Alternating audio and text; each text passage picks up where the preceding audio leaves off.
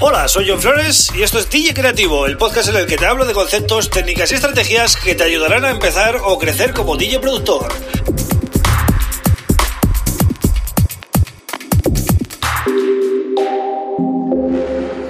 Hola, bienvenido, bienvenida a DJ Creativo. Mi nombre es John Flores y este es el episodio número 61 del podcast. Bueno, empezamos semana. El lunes quiero abrir con un tema, bueno, fácil de digerir, ¿no? Porque tampoco voy a entrar aquí en tecnicismos siendo el lunes. Y bueno, es una manera de empezar la semana, como digo. Bueno, hoy voy a hablar de pros y contras de los plugins gratuitos. ¿Cómo? ¿Contras? ¿Qué contra puede tener un plugin gratuito? Puedes estar preguntándote, ¿no? Pues eh, los hay, los hay. Pero primero vamos a ir con los pros, ¿no? ¿Qué ventajas tiene eh, los plugins gratuitos? Una de ellas es que, lógicamente, no tienes que hacer ningún tipo de eh, aporte económico. Por tanto, mm, en ese sentido, eso que te ahorras. Pero no, no tiene por qué ser gratuito del todo. Es decir, puede ser un producto freemium, ¿no? Que, se lleva mucho ahora. Es decir, te dejo probar el producto con sus funciones mm, completas, pero con algunas características eh, más avanzadas, eh, digamos, eh, bloqueadas. Y luego tú, si quieres conseguir esas opciones extra, pues ya pasas por caja, ¿no? Lo que en las apps de móvil se conoce como compras dentro de la app, ¿no? Algo así. Bueno, pues es otra, otra opción que, que está bien. o sea, es decir, a ti te dan un software gratuito que funciona 100% e igual con eso ya te vale. Es decir, yo por ejemplo, eh, mira, tengo un caso que es con el Boxengo Span. Es un analizador de espectro, el cual os he recomendado ya muchas veces aquí, ¿no? O varias veces. Pues yo con la versión gratuita me vale. Hay gente que usa el Span Plus, creo que se llama, ¿no? Que sería la versión Pro con muchas más opciones. Pero a mí ya me vale con el, con el plugin gratuito, ¿no? Entonces, con eso eh, voy bien. Y bueno, eso básicamente serían los pros, ¿no? Los grandes pros. Pero ahora vamos a verlo desde un punto de vista eh, distinto, ¿no? Imaginemos que el plugin gratuito lo hace una empresa potente, es decir, una empresa que tiene muchos productos, mucho software en el mercado de pago, ¿no? Y lanza un producto gratuito y a cambio de ese producto gratuito, eh, pues bueno, eh, solo te piden el email. ¿vale? Y es un producto de entrada que ellos utilizan para que tú eh, entres dentro del ecosistema de la marca y puedas luego adquirir alguno de sus productos de pago. Una estrategia muy, muy común que siguen las grandes marcas, ¿no? Siempre sacan algo que mm, pueda ser accesible para todo el mundo para que simplemente te des de alta en su newsletter o, o simplemente para que te descargues su software Em, de descargas y de, instalaciones, como en el caso de Native Instruments con Native Access o el caso de Arturia o el caso de Waves. Es decir, todas te hacen bajar un software para que tú luego desde ahí puedas eh, añadir nuevos productos.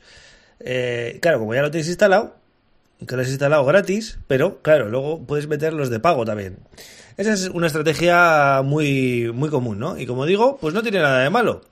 Primero, porque a ti, al final, eh, lo único que te cuesta el software es dar tu email. Y segundo, porque detrás de ese software está una gran compañía con eh, músculo, ¿vale? Con, con, poder económico eh, suficiente como para sujetar o como para sostener ese software, ¿no? Y, hacer que funcione bien y sacar actualizaciones.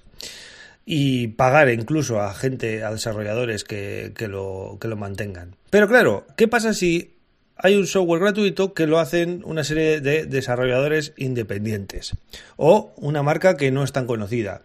Pues eh, básicamente que eso no es viable, es decir, lo van a hacer por hobby, por darse a conocer y tal. Pero como no ganan dinero con ello, pues no van a poder dar un soporte tan bueno, eh, soporte técnico, eh, actualizaciones, etcétera, tan bueno como si ganarían dinero con ello. Evidentemente, eso es de lógica pura. Es decir, imaginemos que hay tres o cuatro desarrolladores haciendo ese software y no cobran nada. Pues mm, es muy difícil que estén trabajando ocho horas full time ahí eh, haciendo mejoras en el software. Puede llegar un día que, que lo dejen de actualizar, que sea incompatible con, con tu sistema operativo, puede pasar muchas cosas, ¿no? En cambio, las grandes marcas que sacan software de, pago y tienen muchos, muchos clientes, ¿no? Muchos usuarios, pues em, pueden permitirse pagar a desarrolladores, a ingenieros que mantengan ese software al día, pueden hacer mucho más y lógicamente eh, ese software al final va a ser mejor que el gratuito, ¿vale? Simplemente ahí está la diferencia. Eh, el software gratuito puede tener bugs, puede tener errores y no van a poder corregirlos tan rápido como un software de pago que, claro, hay gente ahí detrás trabajando, ¿vale? Ni van a incorporar nuevas funcionalidades que a lo mejor está pidiendo la gente, pues tampoco. Porque como no da dinero, pues lo dejan básico, ¿vale? Entonces, hilando con esto, otro contra del software gratuito suele ser, no siempre, ¿eh? Algunos, algún software gratuito como Audacity, por ejemplo, pues tiene una comunidad de usuarios grande. Pero por norma general, el software gratuito mm, cuesta encontrar una comunidad luego de gente, foros, eh, no sé, tutoriales, eh, cosas así, ¿no? ¿Por qué? Pues porque lo usa muy poca gente.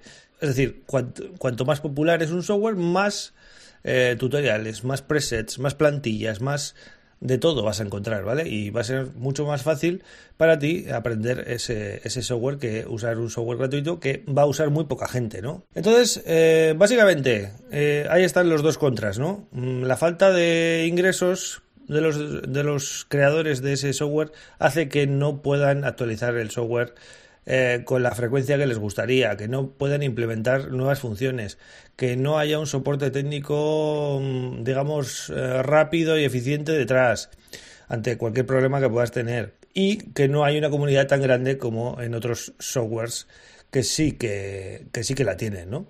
Pero también eh, hay otro tema que es, digamos, psicológico más bien, ¿no? Que es que cuando no pagamos por un producto, no lo valoramos.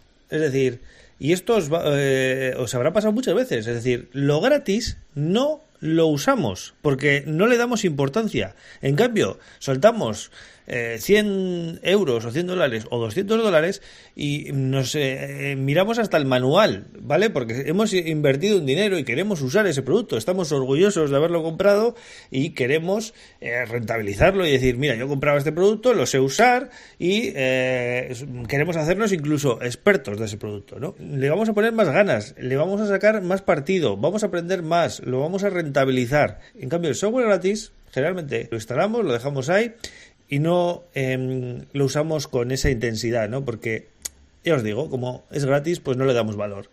Es eh, triste, pero es así. Somos humanos y funcionamos eh, así. Nuestra mente funciona así. Entonces quería hacerte ver esta, este planteamiento porque muchas veces no nos paramos a pensarlo, ¿no? Pero lógicamente para que un software funcione bien tiene que, eh, tiene que ser de pago porque la gente trabaja en ello para mejorarlo y al final todos nos beneficiamos, ¿no? Así que ten, esto en cuenta, aprovecha siempre que puedas el software gratuito de las grandes marcas, porque son los que se pueden permitir poner a gente a trabajar en un software eh, y pagarles sin recibir dinero a cambio, aunque eh, todos esos productos son, ya, ya, os digo, son ganchos de entrada para que entréis en su ecosistema, en su mundo y luego eh, puedas comprar productos, eh, sus productos estrella, ¿no? Digamos. Entonces, tener en cuenta esa estrategia también comercial que suelen hacer las marcas, pero ya os digo, aprovechar también todo todos los plugins gratuitos que veáis con potencial, aprovecharlos, porque no, no tienen nada, o sea, eso sería parte de los pros, ¿no? Aprovecharlos mientras se pueda y cuando ya no se pueda, pues dejarlos, ¿no? Así de simple. Entonces, bueno, hasta aquí el programa 61. Espero que te haya gustado esta reflexión y lo tengas en cuenta en tus próximos, en tus próximas instalaciones de software, ¿vale? Y ya sabes que me encuentras en johnflores.pro. ¿Vale? Ahí estoy con todo el contenido eh, útil para DJs y productores para que empieces o crezcas y bueno, intento ayudar en lo que puedo, ¿vale? Vuelvo mañana con otro tema súper interesante. Gracias por estar ahí. Un abrazo.